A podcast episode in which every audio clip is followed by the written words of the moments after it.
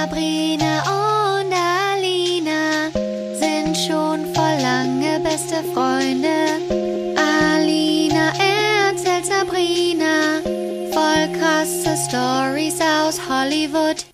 Sie treffen sich jeden Montag und erzählen aus ihrem Leben. Das alles und noch viel mehr erlebt ihr hier in der Albtraumfabrik. Guten Abend aus Köln. Guten Morgen aus Hollywood. Hey, Hallo, hey, liebe hello. Albträumer. Was geht ab bei euch? Guten Herzlich Tag. willkommen Schönen zu einer Montag. guten, guten Montag und herzlich willkommen zu einer neuen Ausgabe von Albtraumfabrik Mit Sabrina. und Alina. Ich bin ja froh, dass du es heute geschafft hast zur Aufnahme. Sorry, ist so spät geworden, ne? ja. Ja, aber ist ja auch. Ja, aber gestern habe ich ja auch abgesagt. Von Ja, daher. ist sorry. alles meine Schuld, wie Aber ich immer. habe auch noch ein Privatleben. Endlich Ja, wieder. Ohne mich? Sorry. Ugh. Ich habe mich mit meinen anderen Freundinnen getroffen. Ich hoffe, du bist Mm. nicht sauer. Ein bisschen, aber ähm, ich werde es jetzt mal ein bisschen verstecken während des Podcasts. Die Leute sehen ja nicht, dass ich die ganze Zeit meine Augen verdrehe, während du redest. Immer so zwischendurch so, oh Gott. nee, ey, erzähl, du warst heute voll, äh, voll unterwegs in Köln. Ja, ich war voll busy heute. Meine Freundinnen, die waren hier in Köln.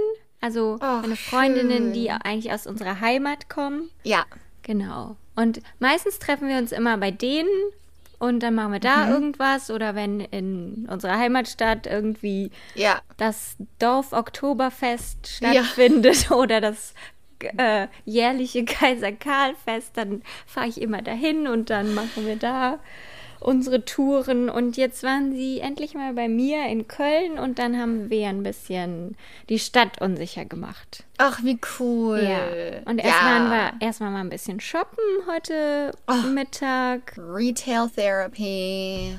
So gut. Ich habe Mhm. ich hab mir dann eine Übergangsjacke gekauft.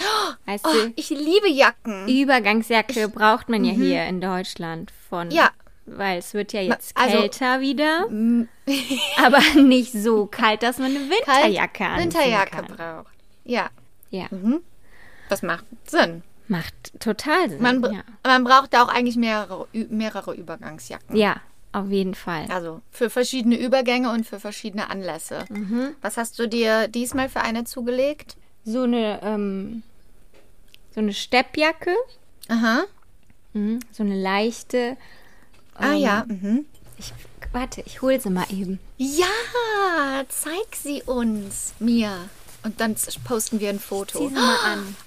Oh, die Farbe finde ich voll Ja, schön. ich weiß. Schön, ja. ne?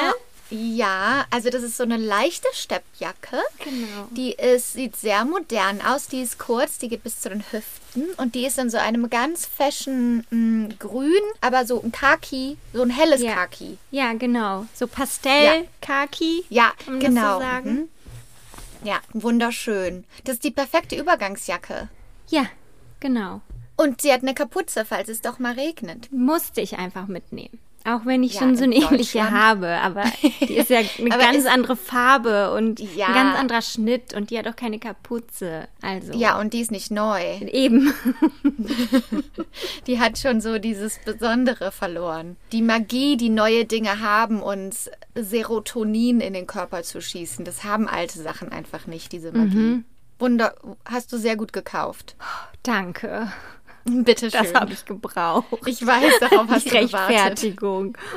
Sonst, jetzt kannst du den Kassenzettel wegschmeißen. Und dann nach dem Shoppen waren wir erstmal ein paar Hugos trinken. Yep.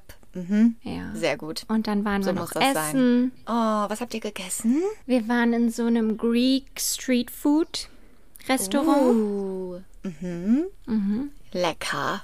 Lecker. War sehr Gyros. lecker.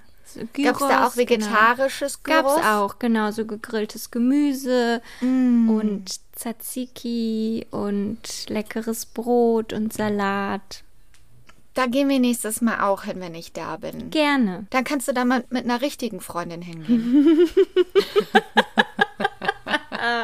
Spaß.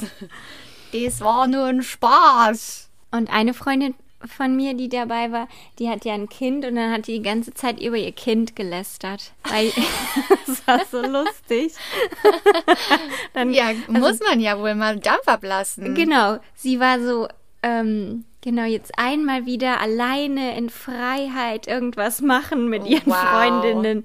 Und dann hat sie einfach alles rausgehauen, was sie so nervt an ihrem Kind. Was denn zum Beispiel? Ja, weil Kinder sind ja so, ne? Dann Ja. wollen sie einfach ganz normale Wie alt Sachen ist denn nicht das machen. Kind? Das Kind ist jetzt drei. Oh. So, und dann zum Beispiel so, dann muss das Kind halt duschen. Und dann will es Mhm. nicht duschen. Und dann Oh. musst du es halt stundenlang überreden, dass es in die Dusche geht. Dann hast Ja. du es geschafft, es zu überreden. Dann will es nicht mehr raus aus der Dusche. Dann musst du es überreden, dass es rausgeht aus der Dusche. Und dann, mit Logik kommst du ja nicht weiter bei Kindern. Nee, überhaupt nicht. Ich, oh, ich stelle mir das auch so anstrengend vor. Und dann will zum Beispiel das Kind, die, dann will es zum Beispiel von der Mutter nur angezogen werden und dann auf einmal aus heiterem Himmel sagt es so, nee, das soll jetzt aber der Papa machen, weißt du? So. Oh mein Gott. Ah, Hilfe. Oh, also wenn ich mal Mutter bin, dann werde ich, glaube ich, ähm, die bewährte Beziehungsmethode Angst benutzen. Immer nur als Motivation. Dann sage ich, wenn du jetzt nicht in die Dusche gehst, dann kommt heute Nacht die Hexe, die unter deinem Bett lebt. Ich glaube nicht, dass es gut ist für Kinder. Dann beißt sie dir die Finger ab. Alina. Das Kind kriegt ja ein Trauma fürs Leben. Nein, das mache ich nicht mit meinem eigenen Kind. Das mache ich nur, wenn ich babysitte. Aber ich sag dir, wenn du ähm, babysittest und du machst das einmal, dann fragen die dich nie wieder, ob du auf das Kind Das aufpasst. ist super. Äh, ja, und dann äh, habt ihr ein bisschen über die Kinder abgelästert, die Kinder der Welt. Genau, ja. Und dann saßen wir so beim Essen und dann ging so eine Frau vorbei mit einem Kinderwagen. Und dann gucke ich so im Augenwinkel und dann drehe ich mich wieder rum, weil in dem Kinderwagen saß kein Kind, sondern ein Hund. Nein, oh mein Gott. Ach, den Kinderwagen, da war das. Ja, Hä? das war wirklich so wie ein ganz normaler Kinderwagen. Und dann Okay, saß da halt so vielleicht- so ein Hund drin. Vielleicht hatte der Hund was. Vielleicht kann der nicht laufen oder hatte eine körperliche Behinderung oder sowas. Aber Alina, dann Darf kaufst man das du noch die... sagen? Ja, Ja, ne?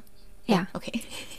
Eine Einschränkung oder eine Behinderung. Aber dann kaufst du dir doch nicht extra einen Kinderwagen oder einen Hundewagen. Ja, sondern trägt man den. Ja, dann trägt man ihn vielleicht in der Tasche oder weiß ich Ja. nicht. Aber ich finde das merkwürdig. Aber ja, gut, schon. es- ich glaube einfach für manche Leute ist einfach so ihr Haustier, so wie, wie halt für andere Menschen ein Kind ist. Ich, ich glaube das auch. Ist dann auch Ich irgendwie guck a- wieder okay, ne? Ja. Also- Ja. Wenn es die besser, wenn es die, wenn die sich gut fühlen damit und wenn es dem Tier gut geht, Ja, dem ging es aber richtig gut, glaube ich. let your freak flag fly. Auf jeden Das war Fall. hart zu sagen. Let your freak flag fly. Sag das mal. Let your freak flag fly. Ja. War das richtig? Ja. Okay. Ja. Also, wenn ihr möchtet, könnt ihr uns Aufnahmen schicken, wie ihr das sagt. Und dann posten wir das bei uns auf Instagram. Anywho. Und ja. Sagt uns doch mal, wenn ihr Kinder habt, was, Oh eu ja. was ihr so richtig nervig findet an euren Kindern. Ja, genau. Das ist eine gute Kategorie. Hier Oder? könnt ihr euren Dampf ablassen. Ja, hier könnt ihr es rauslassen. Wir verurteilen euch nicht dafür. Mhm. Absolut nicht. Und die Albträumer würden das auch nie machen. Das ist ja klar. Ähm, ja, das, ah, das interessiert mich auch echt, ne? Weil es heißt Mhm. ja immer nur so, ja, es ist so wunderschön, Kinder zu haben. So, ja, Ja, ist es ja genau. auch. Das setzen wir voraus. Wir setzen jetzt nicht voraus, dass ihr hier versucht, eure Kinder zur Adoption freizugeben, sondern dass ihr die liebt und dass ihr es liebt, Eltern zu sein, dass es eure Erfüllung ist, bla bla bla. Aber was nervt euch? Genau, ich finde es dann halt auch cool, dass man sich halt traut, das auch zu sagen, ne? Dass Ja. man halt nicht dieses Fake Also nicht diese Fake-Show macht und sagt, ach, das ist alles so toll und Jede einzelne super. Ich hab, Minute ist ein Geschenk. und ich habe alles im Griff. Ich, also es ist gar kein Problem für mich, sondern dass man halt sich dann auch traut, das zu sagen. Ja. Ey, manchmal ist es echt scheiße hart. Ja, ja. Und weil ich habe auch, also diese Woche ist Anastasia umgezogen, ne? Warst du fertig mit deinem Köln-Abenteuer? ja, ja. Ja. Ge ge geshoppt, getrunken, gegessen, perfekter Tag. Perfekter. Tag, genau. Ähm, diese Woche ist Anastasia umgezogen aus der Horrornachbarschaft Oh in, ja. in ihre neue Nachbarschaft, das auch, was auch nicht weit weg, weg ist von hier. Und ich habe geholfen. Du weißt ja, wie das ist, wenn Freunde umziehen, dann muss man ja anbieten zu helfen. Ja. Und ähm, diesmal war das aber gut, weil dadurch, dass die das Baby haben, den Rowan, der ist ja gerade mal äh, Juni, Juli, August, September, also knapp vier Monate alt. Da, da war ich halt nur dafür zuständig, den zu halten eigentlich und mich um ihn zu kümmern, damit super. die sich ums Umziehen kümmern können, weißt du? Und dann habe ich eigentlich den ganzen Tag nur den Rowan gehalten oder den geschoben oder mich um ihn gekümmert. Und ich liebe ja Babys, ne? Ich liebe die. Das heißt jetzt nicht, dass ich jetzt ein Baby haben möchte, aber ich, ich liebe das mit denen abzuhängen und die zu halten und die Energie von denen in meinen Körper zu übertragen, die neue Energie, die die noch haben von der anderen Seite. Und, und der Rowan ist ja auch so süß, ne? Der ist so süß, wirklich. Ja, voll süß. Aber dann, und ich glaube auch, ich bin ein bisschen eine Babyflüsterin, weil ganz zum Schluss am Ende vom Tag, normalerweise um 7 Uhr kriegt der ein Bad und dann geht der ins Bett. Die waren aber noch nicht fertig mit dem Umziehen und es war schon längst, es war schon 8 Uhr oder so. Und dann mussten die beide fahren, weil die mussten den Umzugswagen wegbringen. Und dann haben die gesagt, Alina, kannst du, würdest du mit dem Rowan so lange kurz hier bleiben, alleine bleiben und mit ihm warten und Ja. der wird aber halt total hibbelig und der wird auf jeden Fall weinen, weil der muss eigentlich ins Bett und aber ich sag dir direkt, da ist nichts, was du machen kannst, also ne? Muss einfach so, aushalten. Klar, genau, klar, gar kein Problem, fahrt ihr, macht ihr mal. Und dann sind die gefahren und dann hat der kurz ein bisschen rumgenörgelt und dann habe ich auf meinem Handy, ich habe so eine App, die heißt Inside Timer, die ist eigentlich so zum Meditieren und sowas, ne? Und da kann man so ähm, Geräusche anmachen und so Sounds. Und Ja. da habe ich so einen Regen, habe ich so Regenfall Oh, angemacht. Gut. So Regen mit Donner ab und zu mal zwischendrin, so wie. Das Wie ist ja so schön, wenn man so. Genau. Und dann ist der voll eingeratzt in meinen Armen. Und dann habe hab ich da mit dem gesessen in dem dunklen Zimmer und habe aus Fenster rausgeguckt und wir haben dem Regen zugehört und einfach nur gechillt. Und der war gar nicht nörgelig die ganze Zeit. Und dann nachher ist er nämlich auch wieder wach geworden, aber dann war der trotzdem voll gechillt. Das war die Energie von mir und dem Regen. Du solltest so einen Ratgeber schreiben für Eltern Ratgeber von, von einer Frau, ein Nicht-Eltern. Ja. die keine Kinder hat. Der Ratschlag, nach dem niemand gefragt hat. Mit Alina Bock. Naja, aber anscheinend mache- kannst du das ja besser als richtige Auf, Eltern. je, auf jeden Fall.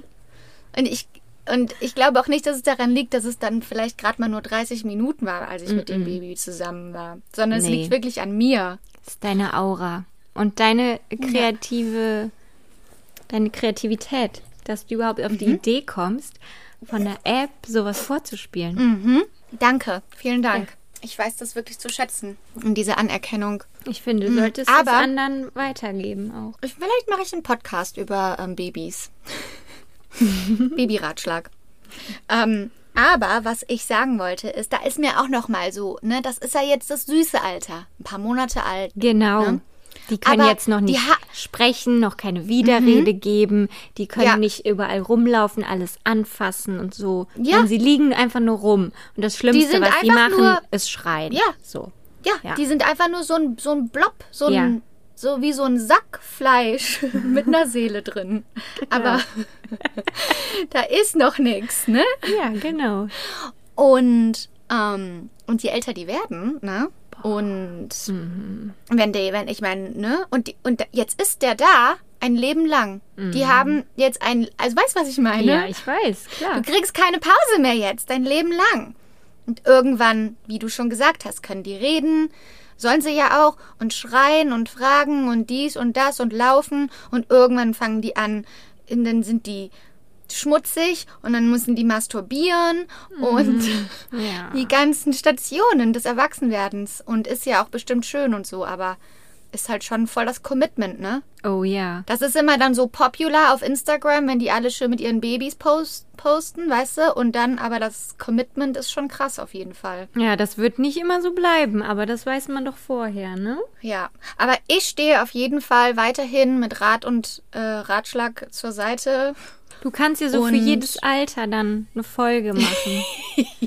So, auch wenn die dann jugendlich sind zum Beispiel, wie man dann mit denen umgehen sollte. Ja, ich, ich tippe dann einfach, was in welchem Alter passiert. Ja, genau. Ich dann so, mit drei Jahren bekommt ihr Kind Zähne. Dann ist es wichtig, dass sie Folgendes tun. so, einfach gar keine Ahnung, aber einfach irgendwas sagen.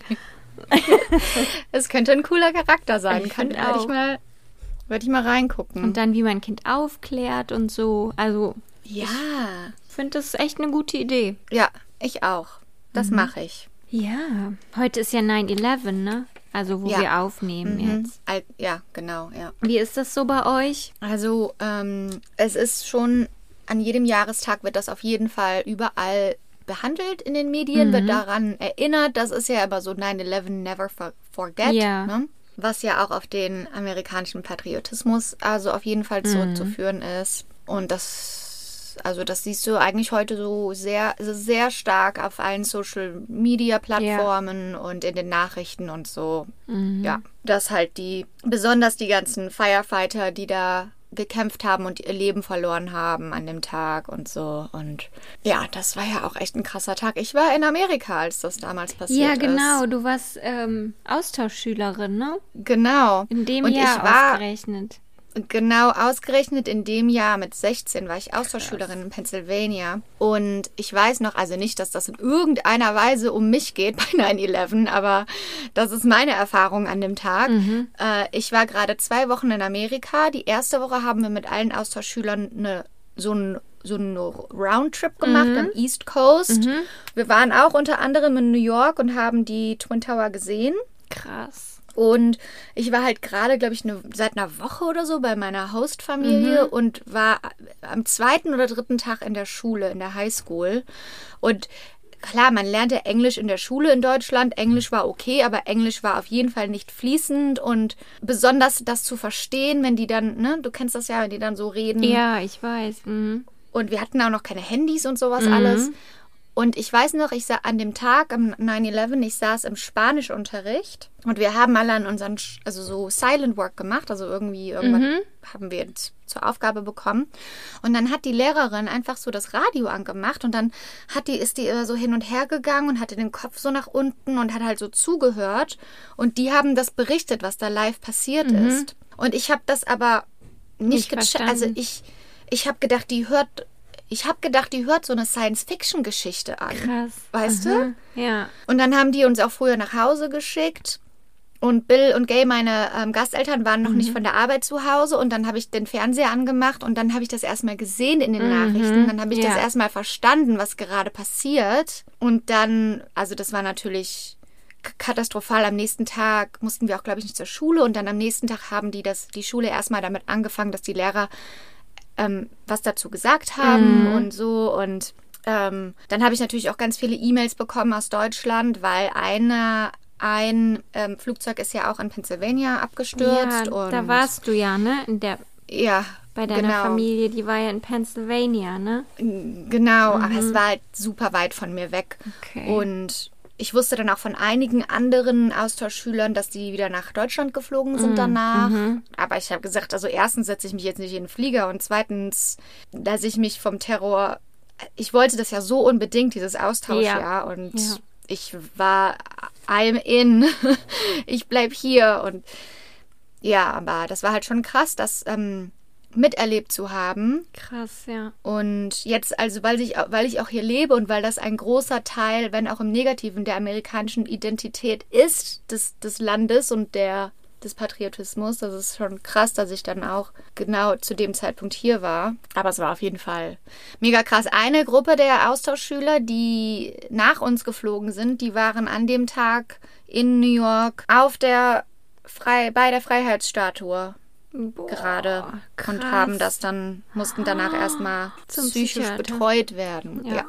Boah. ja, wie ist es denn in Deutschland? Wird das da so erwähnt in den Medien? Also ich habe es jetzt heute nicht, ich habe jetzt noch kein Fernsehen geschaut oder so heute, aber auf Social Media auf jeden Fall. Also Mhm. da wird es auch ziemlich thematisiert, weil heute ist ja 20. Jahrestag sogar. Ah, Also ja, ist ja mhm. was Besonderes. Und auf einem Kanal, ähm, der hat dann so in Echtzeit quasi immer gepostet, also von heute Wow. Morgen an, Ja. was passiert ist, so um Wie das damals war. so und so viel Ja. Uhr es sind die Maschinen abgehoben. Hier dann haben sich äh, oder gestern Abend schon haben sich Leute zum Schlafen hingelegt und am nächsten Ja, Morgen ja. Sind sie zum Flughafen gefahren und so. Also ja, das ist schon ist- äh, etwas, was die Menschheit verändert hat. Ne? Es hat die Weltgeschichte verändert. Ja. Ja, und es ist, ähm, ich habe gestern mit meiner Mitbewohnerin darüber gesprochen, die war sieben, als das passiert ist. Krass. Ne? Für sie, die ist jetzt eine erwachsene Frau, die ist jetzt 28, die sagt, oder 27, die sagt, ähm, ne, die hat das klar irgendwie verstanden, aber je jetzt als Erwachsene hat man ja ein ganz anderes Verständnis dafür. Und selbst ich mit 16 und im Genau. Gegensatz zu jetzt, das ist einfach, man sieht diese Bilder und man, man, man, man liest sich nochmal durch, was da passiert ist, oder man sieht eine Dokumentation und man denkt sich so, was? So, Du wusstest ja auch damals gar nicht, ist- was ist Terrorismus, warum äh, genau. passiert sowas wie Ja, Das versteht man Ja. als Erwachsener viel besser. Also Genau. erst eigentlich erst dann, wenn man erwachsen ist, kann man das überhaupt Ja. begreifen, was da, was Ja. das bedeutet alles. Genau, ja. Und es ist einfach nur, es ist, un, es ist immer noch unglaublich, un, unfassbar. Und ja, zur gleichen Zeit passieren halt fürchterliche Terrorattacken in anderen Teilen der Welt fast täglich. Genau. Und ähm, das darf man halt auch nicht vergessen. Also Das stimmt, das ja. darf man auch never forget, weißt du, das ist so. Richtig, ja. Das, das passiert Leuten. Heute wollen wir alle Leute, die da hingegangen sind, die First Responders, die Helfer, die Feuerwehrleute, das ist einfach, einfach der größte Akt von Menschlichkeit und Mut und, und Liebe und Zwischenmenschlichkeit, den man, den man, glaube ich, ausdrücken kann. Und solchen Leuten müssen wir für immer dankbar sein. Ja. Aber um mal auf eine andere Nachrichtenstory, äh, 90-Grad-Lenkung zu einem anderen Thema. Aber hast du diese Story gehört? Die war jetzt auch nicht überall krass in den ähm, Hauptmedien. Ich glaube, weil da noch viele Fragen offen sind. Aber hast du diese Story gehört von dem Mann, der in Rumänien im Jahre 1991 war ein Mann, ein 63-jähriger Mann, der hat da auf dem Dorf gewohnt mit seiner Familie. Der musste für seine Arbeit immer reisen mit dem Zug. 1991 hatte der sich auch wieder ein Zugticket geholt, um für die Arbeit zu reisen. Und dann ist er zu Hause weggegangen und dann kam der einfach nicht mehr wieder.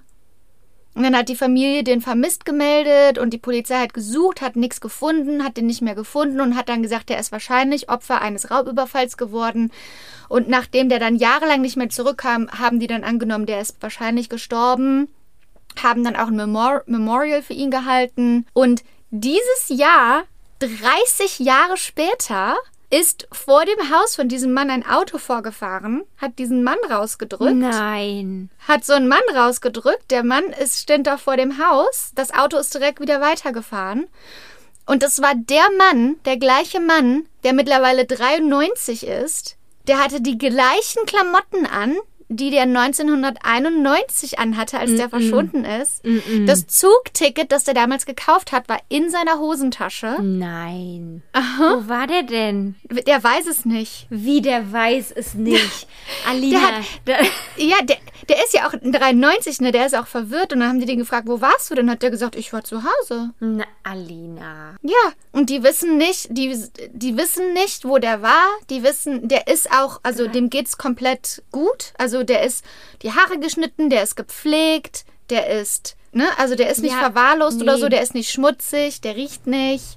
Und der ist, und, und die Familie hat keine Ahnung, wo der war, 30 Jahre lang. Aber das ist verifiziert, dass es stimmt, ja? Ja, ja. Und die Polizei und die Familie, die suchen auch nach ähm, Clues von allen Leuten, falls Ja. irgendjemand was weiß. Und die haben das Foto ist da draußen in der Presse in Rumänien. Und ja, Aber das das ist. Also wenn der sich ja geduscht hat und so zwischendurch, dann hat er irgendwo gelebt. Aber wieso hatte er dann Der immer nur die jeden Fall gleichen. Klamotten? Weiß man ja nicht, ob. Man weiß halt gar nichts, ne?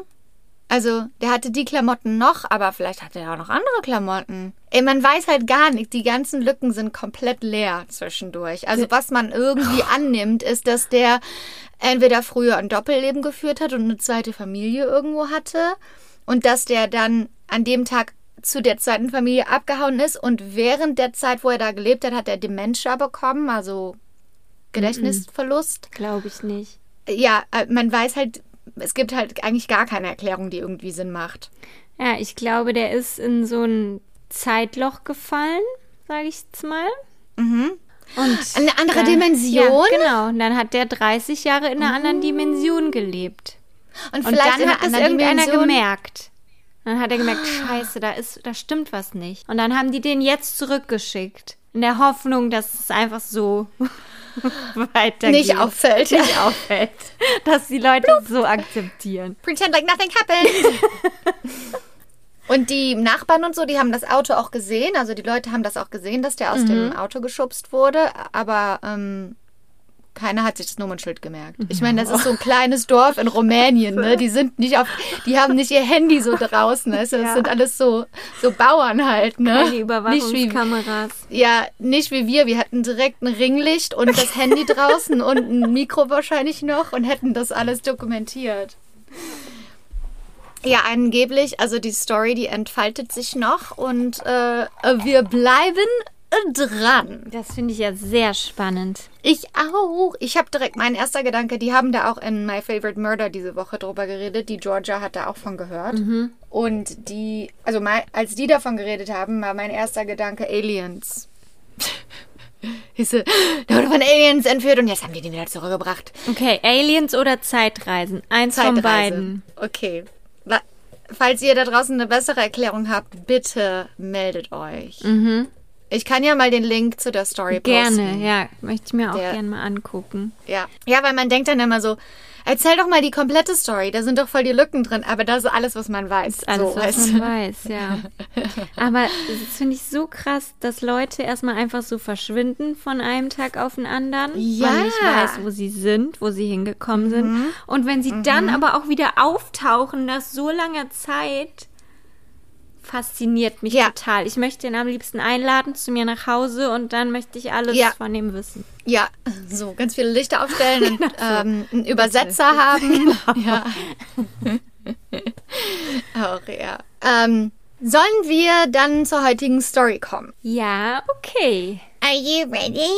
Lass mal hören, was heute abgeht. We're, we're going back to the roots. Back to back to the the usual Hollywood story. Little girl comes to Comes Hollywood. to Hollywood. Mit großen Träumen. Doch leider wird es zu einem Albtraum. Jemand macht dir einen Strich dun. durch die Rechnung. Ein Ein Mann. Mann.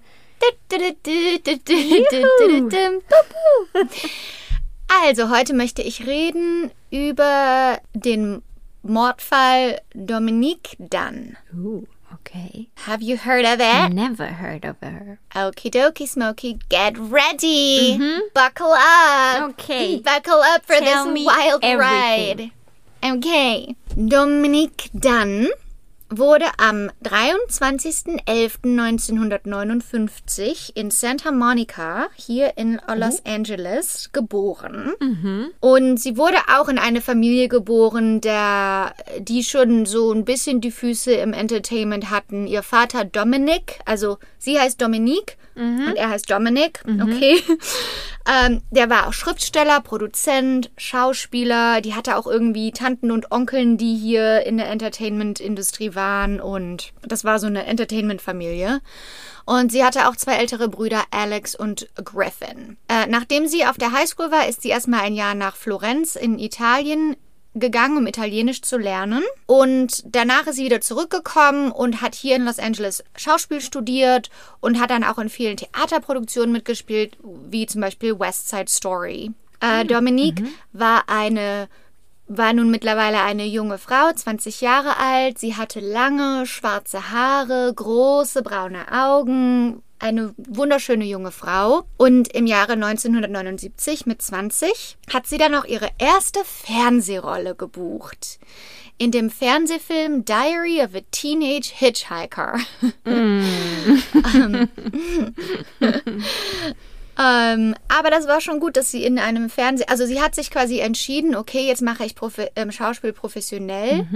Und hat direkt drei Monate später diese Rolle gebucht. Cool. Was, wie wir ja wissen, jetzt sage ich schon wieder gebucht, also bekommen, äh, was, wie wir ja wissen, sehr schnell ist. Ja. Und ähm, in den Jahren darauf und auch im gleichen Jahr hat sie dann auch alle möglichen kleineren Fernsehrollen bekommen. In, zum Beispiel in Lou Grant, äh, in der Serie Family, in der Serie Hart aber herzlich, in der Serie Fame und so weiter. Also hat sich richtig gut ein Schauspielresümee aufgebaut. Im Jahre 1981 kam dann das Casting für den Film Poltergeist, der ja von Steven Spielberg produziert wurde.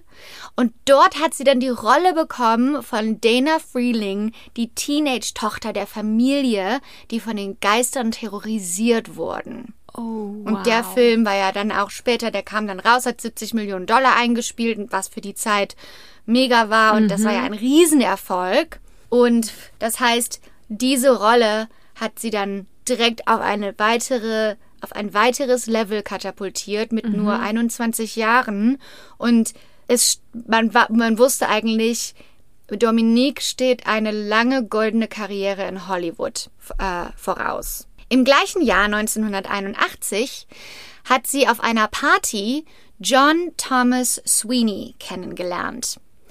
Er war ein Sous-Chef in dem, sagt man auch Sous-Chef auf Deutsch, also das ist quasi der Chef, also der Hauptkoch ist der Chef und der Sous-Chef ist quasi so der erste unter ihm. Ja, kann man sagen. Ähm, das werde ich, da, genau. Und er war der Sous-Chef in dem Upscale-Restaurant Ma Maison in Santa Monica, das äh, von Wolfgang Puck ähm, geleitet wurde. Er war sieben Jahre älter als Dominique. Er war groß, gut aussehend und die beiden haben ein wunderschönes Paar gemacht und hatten auch super viel gemeinsam. Die waren total verrückt nacheinander. Das war so Liebe auf den ersten Blick. Und nach ein paar Wochen sind sie zusammengezogen in ein kleines Haus in West Hollywood. Kurz darauf ging die Beziehung aber ziemlich schnell bergab. Denn mhm, Dominique musste feststellen, dass Sweeney, ich nenne ihn bei seinem Nachnamen von jetzt Okay. an, sehr besitzergreifend war Ach nee. sehr mhm, extrem eifersüchtig und manipulativ. Was eine Surprise! Enttäuschung. Haben wir ja noch nie gehört. Die haben sich dann auch immer wieder richtig krass gestritten und nach kurzer Zeit wurde Sweeney auch handgreiflich, wenn sie Ugh. sich gestritten haben. Was für ein Ver Ja. Versager. Ihre Karriere ging weiterhin steil bergauf. Sie hat zum Beispiel eine Rolle gebucht in der Serie Hill Street Blues. Dort hat sie eine Teenage-Mutter gespielt, die von ihren eigenen Eltern misshandelt wird und deshalb in der Serie hat die überall so, ähm, so wie wenn man halt verprügelt wird, ne, so Narben und Wunden und so im Gesicht. Und die ist zum Set gekommen und das Make-up-Department musste eigentlich nichts machen, Oh weil sie am Abend davor von Sweeney, da hatten sie so einen krassen Streit, dass er sie verprügelt hat und sie selber ganz viele blaue Flecken hatte. Oh nee, die Arme, ey. Dann hat sie auch eine Rolle in der Miniserie V, also V, äh, bekommen und hat angefangen, sich darauf vorzubereiten, denn die Dreharbeiten sollten bald losgehen. Am 27. August 1982 haben die beiden sich so krass gestritten, dass er sie bei den Haaren gepackt hat und dass er richtige krasse Büschel von Haare ausgerissen hat. Aua. Sie ist dann daraufhin, dann hat sie gesagt, das war jetzt, also jetzt so geht's nicht mehr weiter und ist dann zu dem Haus ihrer Mutter gefahren und hat sich dort, hat, ist dort untergekommen. Und er ist hinterher und hat an allen Türen und Fenstern gehämmert und geklopft. Und bis die Mutter gedroht hat, ich rufe gleich die Polizei und dann ist er erst verschwunden. Krass. Also richtig krass. Psycho, ey. Ge ja, ja. Mhm. Ähm, dann, ungefähr einen Monat später, ist sie aber halt zu ihm zurückgegangen. Es war dann halt immer so, dass er sich entschuldigt hat Ja. und gesagt hat, es, es kommt nicht wieder vor. Und sie ist dann halt wieder zu ihm zurückgegangen und ist wieder ins gemeinsame Haus eingezogen. Und das ist ja nun mal leider der ähm, Kreislauf einer, ähm, wie sagt Toxischen man, einer Beziehung, äh, oder? Genau, einer toxischen Beziehung. Das ist ja leider nicht so einfach, dass man sagt, warum gehst du denn nicht, warum Nee, verlässt du ihn denn nicht? Das ist leider oft so. Wenn man da mittendrin steckt, dann ist das gar nicht so einfach, das so sachlich zu betrachten Äh, und äh, zu genau. verstehen, dass das gar nicht okay ist, was da gerade passiert. Hm. Genau, und man ist auch nicht nur Opfer des, des, der, der körperlichen Gewalt, sondern man wird ja auch psychisch von dem, ähm, Manipuliert. von demjenigen manipuliert Ja. und genau, da gehört, da gehören so viele Ebenen dazu. Genau, so ging das halt immer weiter bei denen. Ne? Am 26. September 1982 haben sie sich wieder so krass gestritten, dass er sie am, am Hals gepackt hat und angefangen hat ähm, zu würgen. Er hat sie dann zu Boden geschmissen, hat sie weitergewürgt. Ein Freund, der gerade bei ihnen im Haus zu Gast war und dort übernachtet hat, ist dann ins Zimmer gerannt gekommen. Und Dominique hat gesagt, dass Sweeney versucht hat, sie umzubringen. Aber Sweeney hat natürlich gesagt, das stimmt absolut nicht. Blödsinn würde ich niemals machen. Komm wieder zurück ins Bett. Und sie hat dann gemerkt, okay, der hat die Macht, ne? Und hat dann so getan, okay, ist alles wieder gut, ich komme wieder ins Bett ja. hat dann gewartet, bis er eingeschlafen ist, hat sich ins Badezimmer geschlichen, hat sich aus dem Fenster rausgeschlichen. Ja. Dann ist sie zu ihrem Auto gegangen. Als der Motor vom Auto anging, wurde er natürlich wach, ist raus, hat sich auf das Auto geschmissen, um sie aufzuhalten. Sie ist aber weitergefahren, ist, hat irgendwann angehalten, er ist runtergesprungen und sie ist weggefahren. Und dann ist sie wieder Wow. zu ihrer Mutter gefahren Ja. und das war's dann für sie. Gut. Ne, dann ist sie zu ihrer Mutter gefahren und hat, ist dann auch erst da geblieben und hat gesagt, weil er hat ja wieder eine Grenze überschritten. Er hat sie gewürgt und wäre der Freund nicht reingekommen, wer weiß, was passiert wäre. Und so hat sie sich dann entschieden, die Beziehung endlich zu beenden nach einem, über einem Jahr von Kra äh, Scheiß. Sie hat ihn dann angerufen, hat ihm gesagt, dass die Beziehung ein für alle Mal zu Ende ist. Er ist auch aus dem Haus ausgezogen und sie hat daraufhin alle Schlösser in dem Haus austauschen lassen und ist wieder alleine ins Haus zurückgezogen. Okay. Dann, ein paar Wochen später, am 30. Oktober 1982, war Dominique gerade zu Hause und hat Szenen gelernt für Wie, für diese Miniserie, diese, die sie hatte, mit ihrem Schauspielkollegen David Packer. Auf einmal taucht Sweeney auf. Er ist einfach zu dem Haus gekommen, uneingeladen und er hat darauf bestanden, dass die beiden miteinander ein Gespräch führen. Er wollte einfach nur mit ihr reden. Sie hat zuerst einfach nur durch die verschlossene Tür die ganze Zeit mit ihm geredet, hat versucht, ihn abzuwimmeln. Und dann hat sie gesagt, okay, ich rede mit dir vorne draußen vor, du kommst nicht rein, vorne draußen vor dem Haus in der Einfahrt. Gut. Ähm, und dann, damit du dann weggehst. Weil ich ja. will mit dir nichts mehr zu tun haben. Der, ihr Schauspielkollege David Packer hat angeboten, komm, ich kann auch fahren, ich kann euch alleine lassen. Hat sie gesagt, nein, bleib bitte hier. Und David ist auch da geblieben, aber ist halt im Haus geblieben. Dann ist Dominique rausgegangen, um mit Sweeney zu reden. Und kurz darauf haben sie sich sofort angefangen zu streiten. Was wir von David, der im Haus war, David Packer wissen, er hat halt gehört, die haben sich mega gestritten. Es wurde immer krasser. Dann hat er es gehört, wie es sich anhört, wenn man jemanden ins Gesicht schlägt. Dann hat er zwei laute Schreie gehört und dann einen dumpfen Schlag. Also er wusste, da draußen geht gerade irgendwas ab. Dann hat er die Polizei angerufen. Gut. Die Polizei, die er angerufen hat, die haben aber gesagt, sorry, die Adresse, wo du bist, das ist außerhalb unserer, ähm, das ist, das gehört nicht zu unserem Bereich, haben den abgewimmelt. Dann hat der einen Freund angerufen von sich und hat gesagt, falls ich, falls ich heute nicht überlebe, falls ich umgebracht werde, war es, John Sweeney. war es John Sweeney. Dann, weil er nicht wusste, was er machen soll, ist, er hat er sich hinten aus der Hintertüre rausgeschli rausgeschlichen und ist nach vorne gegangen zum, zum, zur Vorderseite vom Haus. Und dort hat er dann John Sweeney gesehen, wie er über Dominique drüber saß. Seine Hände waren an, an ihrem Hals und äh, es war bereits zu spät. Nee.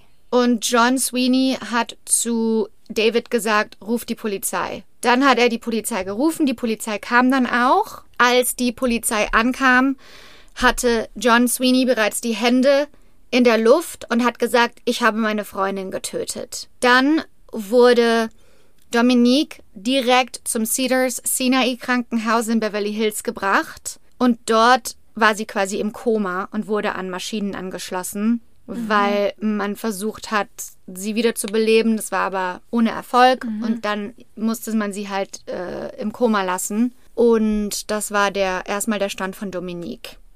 Sweeney wurde natürlich sofort verhaftet und wurde mit versuchtem Mord angeklagt. Versuchte Mord, obwohl die eigentlich Ja, tot die- war. Ja, die war ja noch am Leben, also körperlich zu dem Okay. Zeitpunkt. Sie war dann vier Tage lang in diesem Koma und ähm, die haben mehrere Tests gemacht und Gehirnscans und da kam halt immer wieder raus, dass sie gehirntot ist. Ja. Und am 4.11. hat die Familie dann sich dann entschieden, die Maschinen abzustellen. Und am 4.11. ist Dominique dann offiziell dann für tot erklärt worden. Sie war 22 Jahre alt. Oh. Ihr Herz und ihre Nieren wurden gespendet, womit drei Leben gerettet wurden. Ähm, nach ihrem Tod wurde die Anklage gegen John Sweeney zu Mord ersten Grades Gut. Ja. angepasst. Okay. Er hat natürlich auf nicht schuldig plädiert. Wie das denn? Wie kann er Mhm. Ja. das denn bitte verargumentieren? Dieser Vollidiot. Mhm. Er hat gesagt, ich bin nicht schuldig.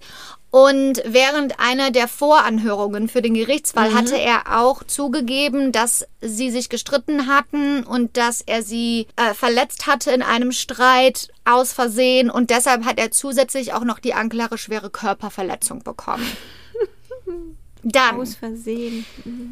Im, Im August 1983 ging das Gerichtsverfahren gegen John Sweeney los mit dem Richter Burton S. Katz. Sweeney hat sogar selber ausgesagt in dem Gerichtsfall und hat seine Sichtweise geschildert. Und er hat gesagt, dass er an dem Tag nicht vorhatte, Dominique weh zu tun. Er ist nicht dahin gefahren mit der Absicht, ihr weh zu tun und er würde ihr niemals weh tun. Denn laut seiner Aussage hatten die beiden sich schon längst wieder versöhnt, waren wieder zusammen und haben ständig darüber geredet, zu heiraten und Kinder zu kriegen. Und er war total glücklich. Nee. Aber an dem Abend, als das alles passiert ist, hat Dominique auf einmal aus dem Nichts heraus ihre Meinung geändert. Und das bedeutet ja, dass sie ihn die ganze Zeit angelogen hat und gar nicht mit ihm Kinder haben wollte und ihn gar nicht heiraten wollte. Und dass sie ihn die ganze Zeit an der Nase herumgeführt hat. Und das hat dazu geführt, da- dass er einfach explodiert ist und auf sie los ist. Nee, gut. Und dann Dann Ne? Das ist, Ist ja ja auch, klar. weil sie hat ihn ja Notwehr. angelogen. Not, genau. Ja. Notwehr gegen emotionale. Ja, Verletzung. logisch. Selber schuld. Also wenn man lügt, dann muss man sich nicht wundern. Oder? Ja, finde ich auch. Und dann hat er gesagt, also er ist quasi so ausgerastet und ist auf die losgegangen und dann kann er sich an nichts mehr erinnern. Blackout, ja. Mhm. Blackout, Klar. es war einfach, er war so in dem Moment. Das nächste, woran er sich erinnern kann, ist, dass er über ihr wieder zu sich gekommen ist und seine Hände waren an ihrem Hals. Und dann hat er erstmal gemerkt, dass sie nicht mehr atmet. Und dann hat er sofort versucht, sie wiederzubeleben. Ja. Ja, er hat gesagt, er hat versucht, sie wiederzuleben, indem er sie dazu bringt zu gehen, aber sie ist immer wieder hingefallen. Boah. also dieses, ach, dieses Selbstvertrauen, das die haben, ne? Ja. Und äh, äh, Ich hasse den. Und du so weißt- Sehr. ich auch. Und dann hat er gesagt, er hat versucht, ähm, sie wieder zu also erste Hilfe zu leisten und davon hat sie sich aber übergeben. Und dann hat er halt gemerkt, das bringt nichts mehr. Dann ist er ins Haus gelaufen, hat zwei komplette Dosen Pillen geschluckt, hat sich neben sie gelegt, weil er auch sterben wollte. Und, und, und die Strategie von ihm und seinem Anwalt war halt die zu sagen, dass es keine boshafte Tat war, dass es keine geplante Tat war, keine boshafte Tat, sondern dass es in der Hitze der Leidenschaft passiert ist. Die dann, genau, mhm. die Familie dann war natürlich, also auch dort und äh, von ihnen haben auch teilweise äh, Familienmitglieder ausgesagt, die haben das vehement, also dagegen argumentiert. Die haben gesagt, die waren nicht zusammen.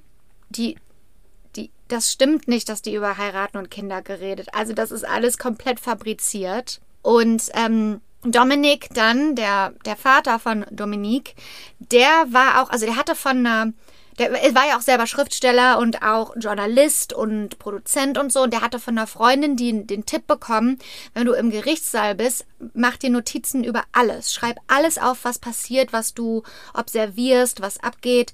Und das hat er auch gemacht. Ähm, und er war dort, während er in Los Angeles war. Also er hat in New York gewohnt. Während er in Los Angeles war, ist er auch den blauen Beetle seiner Tochter gefahren die ganze Zeit, während er da war. Und da war ähm, eine Sonnenbrille seiner Tochter, die hatte er ständig in seiner Hosentasche, weil er gesagt hat, das hat ihm Kraft gegeben, dies, diesen Prozess durchzusitzen, weil für die Familien der Opfer ist das ja immer das Allerschlimmste. Da vorne sitzt ein Mann, der der jungen Tochter das Leben genommen hat und man wartet darauf, dass, dass man dafür in irgendeiner Weise noch einen Abschluss findet und dass derjenige die richtige Strafe bekommt. Und die Verteidigung sitzt da und gibt die Schuld dem Opfer. Es ist, also ich glaube, man kann sich wahrscheinlich nichts Schlimmeres vorstellen. Die äh, Anklage und die Polizei haben aber auch diese Erzählweise von diesem Crime of Passion, diese Affekthandlung, haben die auch widerlegt. Denn erstens gab es keine Beweise, äh, dass Sweeney irgendwelche Pillen geschluckt hat. Und zweitens hat der Polizist gesagt, der an dem Tag, der Detective, der an dem Tag am Haus ankam, dass Sweeney gesagt hat, und ich ähm, zitiere, äh, Mann, ich hab's vermasselt. Ich hab sie getötet. Ich hab nicht gedacht, dass ich sie so stark gewürgt habe, aber ich weiß nicht, ich hab die Geduld verloren und einfach immer weiter gewürgt. Sag mal. Und die Polizisten haben auch gesagt, dass sie sind dort, dort angekommen und er war total ruhig und gesammelt. Und seine Hauptsorge war, dass er abgefuckt hat, nicht, dass seine angebliche Freundin Tut es. äh, auf dem Boden lag und nicht mehr geatmet hat und ins Krankenhaus musste. Man wusste ja da noch gar nicht, dass sie tot war, ne? Aber seine Hauptsorge war, ach, ich, hab vermasselt, nicht sie muss ins Krankenhaus, Hel helft meiner Freundin oder so. Ähm, außerdem, was auch noch gegen die diese Theorie, dass es äh, Crime of Passion war, war, dass die Autopsie, per Autopsie wurde Dominique für mindestens drei Minuten gewürgt, wahrscheinlich aber eher vier bis sechs Minuten. Und das ist ja auch genau das, worüber wir äh, letzte Woche oder die Woche davor geredet haben. dass das so lange dauert, jemanden Ja. durch Erwürgen umzubringen, dass es schwer ist zu argumentieren, das war eine Affekthandlung. Ja, genau. Und genau das haben die nämlich dann auch gesagt. Also man hat so lange Zeit, zu Sinnen zu kommen Mhm. und sich umzuentscheiden. Das ist keine Affekthandlung, wenn man jemanden erwürgt. Richtig, ja. Und ähm, ja, dann hat die Anklage auch noch seine Ex-Freundin aufgespürt, die Ex-Freundin von Sweeney, Lillian Pierce. Denn Lillian konnte beweisen, dass Sweeney eine bereits ein, eine Vergangenheit hat mit Gewalt gegen Frauen. Klar, logisch. Denn Lillian und Sweeney waren drei Jahre lang on und off zusammen, bevor er äh, Dominique kennengelernt hatte. Und in dieser Zeit hat er sie zehnmal verprügelt. Zweimal davon musste sie ins Krankenhaus. Unter anderem hatte sie eine gebrochene Nase und eine kollabierte Lunge. Boah. Dann musst du so, dann musst du dir aber vorstellen, die Verteidigung, also von Sweeney, die hat beantragt, dass die Lillian Pierce erstmal nicht vor der Jury aussagt, sondern nur vom Richter und vor den Hauptleuten, Ja. Um zu gucken, was dabei rauskommt, um für den Richter zu entscheiden, ist das Glaub- zugelassen oder nicht. Okay. Und dem hat der Richter, die, diesem Antrag hat der Richter ähm, Katz dann zugestimmt. Das, und während Lillian Pierce ausgesagt hat, nicht vor der Jury, sondern nur vor den Leuten, ist Sweeney komplett ausgerastet, ist total wütend geworden, ist irgendwann auf seine, aus seinem Sitz ausgesprungen und ist auf eine Türe losgerannt, die eigentlich zur, ähm, zum Richterzimmer geht. Und er musste von sechs Leuten, von sechs Männern, musste er festgehalten werden und wieder runtergebracht werden. Dann wurde er an seinen Stuhl mit Handschellen gefesselt und hat angefangen zu heulen. Dann hat er sich beim Richter en irgendwann entschuldigt dafür, dass er ausgerastet ist. Das muss man dann, das, ach, ist, ja- das ist ja dann auch so eine Formalität, dass man machen muss, ne? Ja, ja, genau. Weil der Richter kann das dann entweder annehmen oder ablehnen. Richter Katz hat die Entschuldigung nicht nur angenommen, sondern hat dann auch noch gesagt, ich zitiere, wir wissen, unter welcher Belastung Sie stehen, Mr. Katz. Äh, wir Was? wissen, unter welcher Belastung Sie stehen, Mr. Sweeney. Was? Mhm. Geht's dem noch gut? Sein Anwalt von Sweeneys Anwalt hat dann beantragt, dass die Zeugenaussage von Lil- Lillian Pierce nicht zugelassen wird, weil sie schädlich für den Fall ist. Ja. ja, schädlich für wen? Für den Mörder, Genau. ja. Ach nee, das ist ja doof. Also, weil, hör mal, ja. die haben sie doch nicht mehr alle. Und Richter Katz hat eingestimmt. Ich hasse Und somit- den Richter auch übrigens fürs Ja, Protokoll. Ich auch. Und somit hab, hat die Jury nie was von der Zeugenaussage oder dem Wutausbruch von Sweeney mitbekommen, bis nach dem Prozess. Krass, oder? das ist unfassbar, wirklich. Krass, oder? Wo wird denn bitte die Dominique, wo wird denn bitte die Dominique hier? Wo wird denn bitte. Wieso fragt man sich noch, warum Frauen nichts sagen, wenn denen was passiert? Es geht gar nicht um das Opfer, gar nicht. Es geht nur um den Täter und dass er geschützt wird und so gut wie möglich aus der Sache rauskommt. Und ja, sieht man ja auch daran, dass der Richter ist ein Mann und vermutlich die weiteren Beteiligten auch. Weiß nicht, wie jetzt die Jury aufgestellt war. Weiß ich jetzt auch nicht, aber die Jury hat ja auch nur das bekommen, was der Richter zugelassen hat. Ja, genau. Ähm, es geht nämlich noch weiter. Zeugenaussagen von Dominiks Mutter und Dominiks Freunden wurden auch nicht zugelassen. Von Dominiks Mutter und von ihren Freunden wurden nicht zugelassen, hat die Jury nie gesehen, zu hören bekommen. Das heißt, hier wird ja auch ein ganz spezielles Bild geformt von den Leuten, die hier Entscheidungen treffen. Dann hat der Anwalt von Sweeney beantragt, dass die Anklage auf Mord ersten Grades geändert wird, weil es gibt ja keine Beweise dafür, dass der Mord geplant war. Es gibt absolut keine Beweise, dass es geplant war, also ist es nicht Mord ersten Grades. Und dann hat der Richter gesagt, ja, hast recht. Und dann hat Richter Katz die Jury angewiesen, wenn die ihre Entscheidung treffen, dürfen sie nur die Entscheidung treffen auf der Basis von äh, Körperverletzung und Mord zweiten Grades. Also Mord ersten Grades war jetzt einfach mal vom Tisch. Krass. Also es wurden so viele Entscheidungen getroffen, ähm, zu, äh, die was, was so ein richtiger Schlag war für die Dunn-Familie und was einfach nur zugunsten der Verteidigung war, was auch besonders später äh, die größte Kritik bekommen hat. So, jetzt sind wir am Ende vom Prozess und die Jury berät sich für acht Tage lang. Dann am 21. September 1983 kommen sie mit einem Urteil zurück. Körperverletzung schuldig. Mord zweiten Grades unschuldig. What? Er wurde nur der Körperverletzung schuldig. What? Aha. Nein. Es ist alles Ja. falsch. Es ist alles falsch. Und du weißt ja, wie das ist, wenn der ähm, dieser Vorgesetzte von der Jury, dieser Foreman, sagt man, ne, dieser der. Hauptjury-Member, der äh, liest das Urteil und dann sagt der Richter so, th- ähm, das ist so ein Satz, den sagen die immer so, thank you, justice has been served. Ja. So, danke, Sie können gehen, äh, der Gerechtigkeit wurde gedient. Ne? Ja. Und dann, als er das gesagt hat in dem Gerichtssaal, hat Dominik Dunn, der Vater von Dominik, ganz laut gerufen, nicht für unsere Familie, Richter Katz, und ist rausgegangen. Die Dunn-Familie, wie auch viele Menschen und viele Medienberichte, es waren alle empört über dieses Urteil und darüber, wie Richter Katz den Fall gehandhabt hat. Es gibt eine Opferrechtsgruppe, die heißt Victims for Victims, die damals von Schauspielerin Teresa Saldana gegründet wurde, die wir noch kennen aus unserer allerersten Folge ja. von, Rebecca, Schaefer Mhm.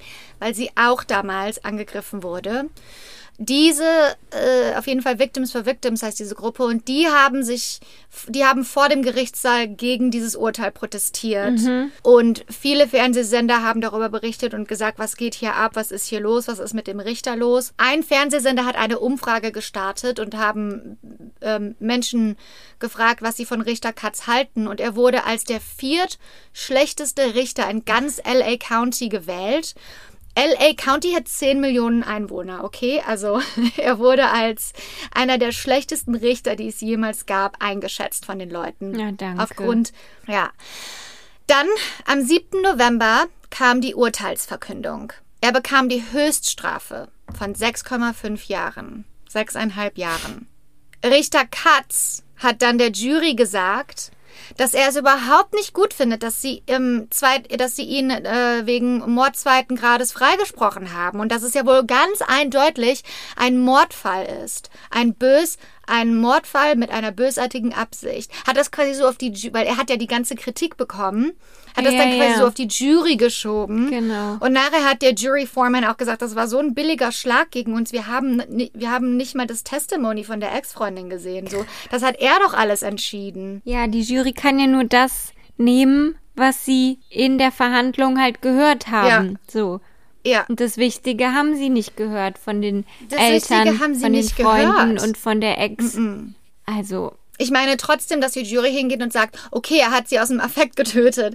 Machen wir Mord, muss man auch trotzdem Mord zweiten Grades schuldig empfinden. Ich möchte echt wissen, was da bei den Leuten abgegangen ist. Aber gut, hier sind wir nun. Er hat sechseinhalb Jahre bekommen dafür, dass er eine Frau, eine 22-jährige Frau erwürgt hat. ja, seine Ex. Er hat, er hat ihr das ganze Leben weggenommen und hat sechseinhalb Jahre dafür bekommen, Weil er nicht damit klargekommen ist, dass, dass sie nicht mehr mit ihm zusammen sein dass wollte. er sie nicht besitzen kann. I- I- Genau, Hagen, ja.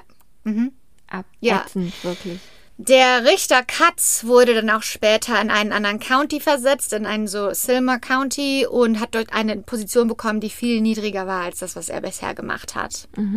Und er hat auch später zugegeben, dass es ihn sehr belastet, wie er den Fall gehandhabt Ach, hat. der Arme. Too little, too late, bitch. Der Vater, Dominic Dunn, er hatte ja bei den Gerichtsprozessen sich diese Notizen gemacht und alles aufgeschrieben.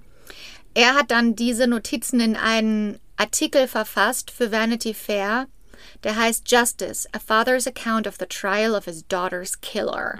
Das war ein wunderschöner Artikel, der das alles beschrieben hat von der Position der Familie des Opfers und hat dann auch später weiterhin für Vanity Fair bei anderen Gerichtsfällen immer wieder dabei, war er immer, immer wieder dabei und hat die dokumentiert für die Sicht der Familien der Opfer. Zum Beispiel hat er auch einen Artikel für den Fall vom äh, O.J. Simpson Trial geschrieben und war bei dem kompletten Prozess dabei und hat der Familie von Nicole Brown und Ron Goldman zur Seite gestanden. Ähm, Dominiques Mutter hat ein Jahr später Justice for Homicide Victims gegründet, auch eine Opferrechtsgruppe. Die wurde sogar später im Weißen Haus für ihre Arbeit im Jahre 1989, 1989 geehrt. Ähm, die Mutter ist leider im Jahre 1997 gestorben, aber die Organisation gibt es bis heute noch und leistet immer noch Arbeit, um die Rechte von den Familien von Opfern zu schützen. Jetzt kommt der Knaller. Sweeney wurde im September 1986 auf Bewährung freigelassen, nachdem er drei Jahre, sieben Monate und 27 Tage seiner Strafe abgesessen hatte. Geil. Haben die einfach mal einen Mörder nach drei Jahren. Drei Jahre hat er bekommen für Mord. Drei Monate nachdem er freigelassen wurde, hat er eine Position bekommen als Chef in einem vornehmen Restaurant namens The Chronicle in Santa Monica. Sag mal, wer stellt denn so jemanden ein? Mhm. Ey, wirklich, wenn einer Das System, das System Stück ist einfach Brot für die geklaut gebaut. hat, der kriegt nie mehr wieder einen Job, wenn er verhaftet Ja. wurde. Also einfach nur schlimm. So, jetzt hat er diesen, diese Position bekommen, ne, in The Chronicle. Dominics Bruder Griffin und ihre Mutter Lenny haben dann angefangen, sich jeden Tag vor das Restaurant zu stellen und haben dort Flyer verteilt. Und auf diesen Geil. Flyern stand drauf, das Essen, welches sie heute essen, werden von den gleichen Händen zubereitet, die Dominic dann getötet haben. Wow. Und sie haben das so lange gemacht, bis Sweeney ge gekündigt hat und aus LA weggezogen ist. Mitte der 90er Jahre wurde Dominic, der Vater, von einem Arzt in Florida kontaktiert. Ähm, der meinte, dass seine Tochter sich gerade verlobt hat mit einem Chef namens John Sweeney und ob es wohl der gleiche Mann sein könnte, der seine Tochter umgebracht hatte. Und es wurde später äh, bestätigt, dass es, der, dass es der gleiche John Sweeney war. Und Griffin, der Bruder, hat dann die Frau angerufen und hat versucht, sie zu überreden, ihn nicht zu heiraten, weil er ein Mörder ist. Ähm, Dominic dann, der Vater, hat einen Privatdetektiv eingestellt, der immer verfolgt hat, wo Sweeney ist und was er gerade macht. Krass. Das hat er gemacht und die haben immer wieder alles, wenn der einen Job hatte oder die haben immer wieder eingegriffen, ne? weil der hat ja einfach sein Leben frei ausgelebt da draußen, ohne jegliche, die haben ja nie Justice bekommen für, für den Tod ihrer Tochter. Und der hat das gemacht bis kurz vor seinem Tod. Denn im Jahre zwei- 2009 ist Dominic mit 83 Jahren gestorben. John Sweeney hatte irgendwann seinen Namen geändert und ist wieder woanders hingezogen, weil Dominic, ähm, Dominic dann ihm immer auf den Fersen war. Er hat seinen Namen zu John Mora ge geändert. Krass. Griffin Dunn, der Bruder von Dominic, hat eine erfolgreiche Karriere als Schauspieler aufgebaut in Hollywood und war früher bei Saturday Night Live dabei und hat seitdem eine richtig, eine richtig gute Fernsehschauspielkarriere aufgebaut und spielt auch heute noch in Serien mit. Zum Beispiel spielt er in der Serie This Is Us mit. Da spielt er die Rolle des Nicky Pearson. Und John Thomas Sweeney, aka John Mora, arbeitet heute irgendwo in einem Restaurant als Chef. Und das ist die Geschichte von Dominique Dunn.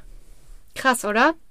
Und hat er irgendwie wieder geheiratet oder so? Hm, weiß ich leider nicht. Also nachdem er seinen Namen geändert hat und dann hat der Dominik auch aufgehört, den hat auch er hat zum Ende seines Lebens hin gesagt, er möchte seine Energie nicht mehr daran verschwenden, den zu verfolgen und kurz darauf ist er halt auch selber gestorben. Ja, ist auch besser so, ne? Also, Mhm. Aber ja, aber John Sweeney hat ein ganz normales Leben geführt ne? und hat Jobs bekommen und hat Beziehungen gehabt und hat alles gemacht, was er wollte und und hat sich, also ich habe einen Artikel darüber gelesen, wo halt auch drin stand, dass soweit man weiß, hat sich Sweeney auch nie bei der Familie entschuldigt, bei irgendeinem entschuldigt, weil es war ja nie die Frage, dass er es getan hat, es war ja nur eine Frage der der Verteidigung. Und er hat ja zugegeben, dass er es getan hat und hat sich nie bei der Familie entschuldigt, bis heute nicht. Und später hat er gesagt, wie schlimm es ist, dass er von der Familie, also terrorisiert wird quasi. Ja, Dass ja. er immer wieder woanders hinziehen muss und so. Dass er belästigt wird von der Familie. Also das, Ja, das. Der war wahrscheinlich ein Narzisst. Die, Mhm. der, also er hat ja nur sich gesehen. da ist ja null Empathie vorhanden in Genau. solchen Menschen. Ja. Null. Null. Er steht ja im Mittelpunkt seines Lebens und er ist das Beste, was es gibt in seinem Leben. Ja. Und ich meine, das, das, ist, das ist auch kein Einzelfall, ne? Nee. Mm -mm. Da, da wurde eine junge Frau ermordet. Eine Ex-Freundin hatte berichtet darüber, wie sie geschlagen wurde und im Krankenhaus gelandet ist. Und die wurden komplett, es, die wurden komplett zur Seite geschoben. Die Leben von denen wurden überhaupt nicht ernst genommen. Und dann fragt, und dann hört man immer so, ja, aber wieso hast du denn nichts gesagt, als du vergewaltigt wurdest? Wieso hast du denn Genau. nicht eher was gesagt? Wieso bist du denn nicht zu jemandem gegangen? In einem System, das nicht für uns gebaut wurde. Wir fühlen uns nicht so, dass wir Hilfe bekommen. Wir haben nicht das gleiche Gefühl wie andere Leute in der Gesellschaft, die wissen, dass, dass das System für sie gebaut wurde. Nicht nur wurde es nicht für uns gebaut, sondern es, es arbeitet gegen uns. Und es ist kein Stück besser geworden bis heute, sondern vielleicht eher noch schlimmer wegen Social Media und was da an Victim, Victim Blaming, Blaming. abgeht. Das ist einfach Ja. nur einfach nur erschreckend und macht mich fassungslos. Und in öffentlichen Fällen, in denen die Frau sich meldet, was die Frau erleidet und für Nachrichten bekommt und Ja. Morddrohungen bekommt und im Gegensatz zu dem, was der Mann bekommt, Ja. das ist, das ist nicht zu vergleichen. Das ist, das ist einfach die Rebellion des, des Patria, Patriarcha, Patriat, Patriarch, fuck, patriarchischen, patriarchischen Systems, dass sich das rebelliert gegen den Aktivismus der Frauen. Oder der Feministen, sind ja nicht nur Frauen. Der Leute, die sagen, irgendwas stimmt hier nicht mit dem System. Wir müssen da mal was ändern. Wir müssen, wir brauchen mehr Gerechtigkeit. Und dann fühlen die sich bedroht. Ja. Boah, das ist einfach nur schrecklich. Und dann wird immer den Frauen noch die Mitschuld gegeben, Mhm. weil sie hätte ihn ja nicht anlügen dürfen und wenn sie ihm das jetzt Ja. alles vorgespielt hat. Und ja gut, wenn sie mit ihm Schluss gemacht hat und Okay, dann noch und was mit einem anderen hatte. Oh. Und weißt du, wenn sie dich angelogen hätte, dass du als wäre das dann so, ja, dann durftest du ihr das Leben nehmen. Was ist denn das für eine Verteidigung? das finde ich eigentlich noch viel Aber ja schlimmer, funktioniert. wenn man aus Ja. So einem Motiv heraus jemanden tötet. Und solche Fälle gibt es halt auch nicht oft umgekehrt, ne? Nee. Das ist. Guck, wir können doch mal auf die Fakten gucken. Was ist denn da los, ey, bei euch? Ah, Stell dir vor, immer die Frauen, die betrogen werden, die würden dann ihre Männer umbringen. ja, aber wir sind ja die verrückt. Aber Frauen sind ja verrückt, Stimmt, sind wenn sie dann nach verrückt. der Trennung sich nochmal bei der Familie melden oder nochmal schreiben oder das einfach nicht gehen lassen können oder. Oh Mann. Mhm, die Frauen sind dann die Verrückten, ne? Ja, das ist So. das Problem ist ja halt, dass immer mit zweierlei Maß gemessen wird. Genau, Ne? ja. Also eigentlich sollte ja das, was für bei Männern okay ist, sollte ja für Frauen genauso okay sein und umgekehrt auch.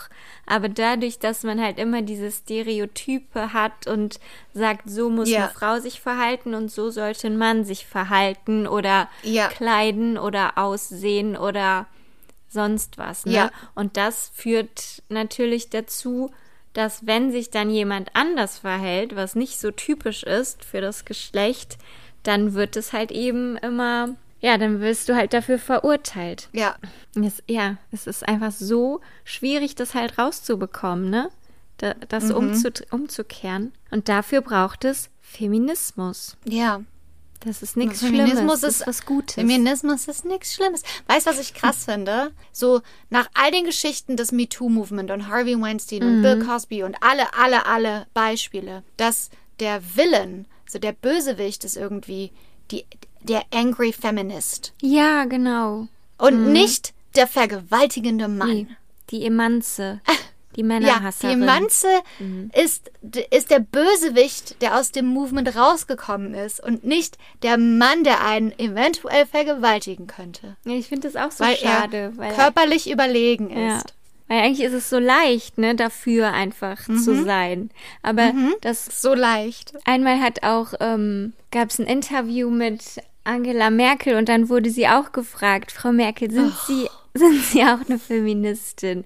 Und dann hat sie auch sich so schwer getan. Also sie konnte es nicht sagen, weißt du? Oh mein Gott. Und das Ja. als Frau in einer der höchsten Ja. Positionen. Weil sie dann direkt äh, die männliche Wählerschaft verloren hätte. Jetzt soll die doch mal raushauen, ey. Soll die doch mal ein paar Nee, Klopper raushauen. aber das ist nicht deshalb. Das ist einfach Das ihre. ist, äh, das ist das ist so integriert. in ihr drin einfach. Ja. Mhm. dass Ja. Feminismus äh, ist unnötig, weil ich bin ja eine Frau Ja. und ich regiere Frauen ein Land ja und genauso- Mhm. deshalb kann es, brauchen wir keinen Feminismus. So. Aber das ist auch noch so die alte Welle, ne? Ja, genau. So von Feminismus. Das ist so, wir können uns ja genauso hocharbeiten, wir können genauso sein wie Männer. Wir können auch männliche Attribute haben, Mm, ja, weil genau. männliche Attribute als Stärke empfunden werden und weibliche Attribute als Schwäche Genau. empfunden werden. Was wir aber erreichen wollen, ist, dass weibliche Attribute als Stärke empfunden werden Genau. und dass wir nicht so sein müssen wie Männer, um gleichgerecht, Gleichberechtigung zu äh, erlangen. Ja.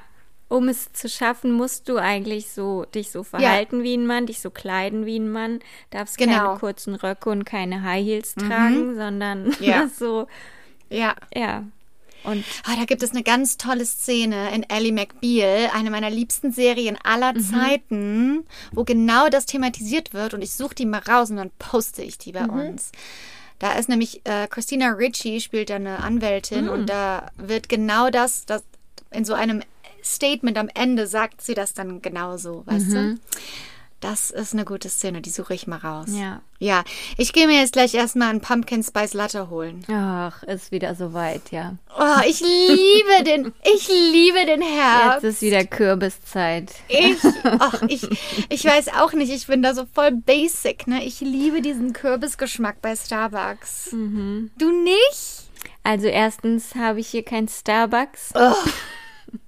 Boring. Ey, Ich mag Ja, auch oder- meinen Kaffee boring, bin ich ehrlich. Also, okay, ich sag euch jetzt mal, was ihr ähm, euch bestellen müsst. Ähm, Grande Mandelmilchlatte mit einem Pump, also nur mit nicht, die machen ja immer so drei da rein, dann ist das zu süß. Man braucht nur einen einzigen Pump. Pumpkin Spice Latte, äh, Pumpkin Spice. Mhm. Das ist der perfekte Fall Drink. Okay. Und immer wenn das im, äh, immer wenn das im Herbst wiederkommt, dann werde ich da ähm, abhängig von. Aber du hast schon eben gesagt, dass es 34 Grad ist bei euch. Das hat Ja, also nichts mit der Temperatur zu tun, oder? Nee, nee, nee. Mm -mm. Das ist rein, das ist ein, ähm, Ab September Das ist ist ein reines Marketing. Okay, ja. Ich bin da ein komplettes Marketingopfer. Mhm. Ja, okay. Ja, und ich freue mich jetzt, ich freue mich ja auch immer, wenn es hier ein bisschen kälter wird und ich wieder meine Übergangssachen anziehen kann. Aber das dauert äh, hier noch bis November. Ja, ist ja noch lange Oktober Sommer vielleicht. bei euch. Ja. Aber hier gibt es jetzt schon ähm, Weihnachtssachen in den Die Geschäften. Sorgen. Was? Lebkuchen Das war zu und laut. Es ist. September. Ja. Ich meine, ich bin bereit für Weihnachten. Mhm. Ich liebe, ich, ich, ich bin, ich bin nicht religiös, aber ich liebe die Nostalgie und äh, Familie zu Weihnachten zu besuchen. Und ich liebe dann einfach so dieses mm, Weihnachten. Das Kuschelige und ja, Glühwein. gemütliche. Ja, ich freue mich schon auf Glühwein. Mhm. Siehst du, ah, ich bin direkt drin. Ich bin direkt drin. Ich bin da. Ich bin angekommen. Ich freue mich da auch schon Wir können drauf. Weihnachts Weihnachtssaison hat angefangen. Okay. Ähm, ja, würde ich sagen, haben wir wieder genug gequatscht, oder?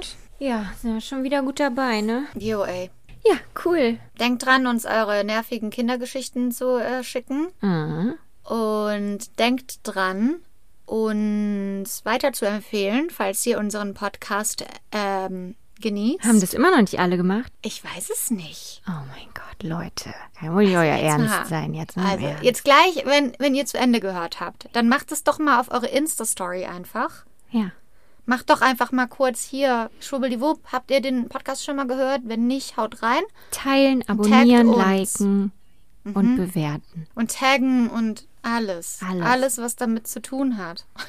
Und schreibt uns, was ihr von uns hören wollt. Ja, schreibt uns nicht, was euch an uns nervt. Nee, kann, Nur, gibt, was kann, euch an gibt's den ja auch nervt und was ihr von uns hören wollt.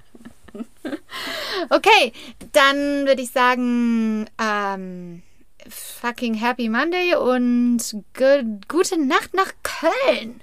Und guten Morgen nach Hollywood. Bye. Bis zum nächsten Mal.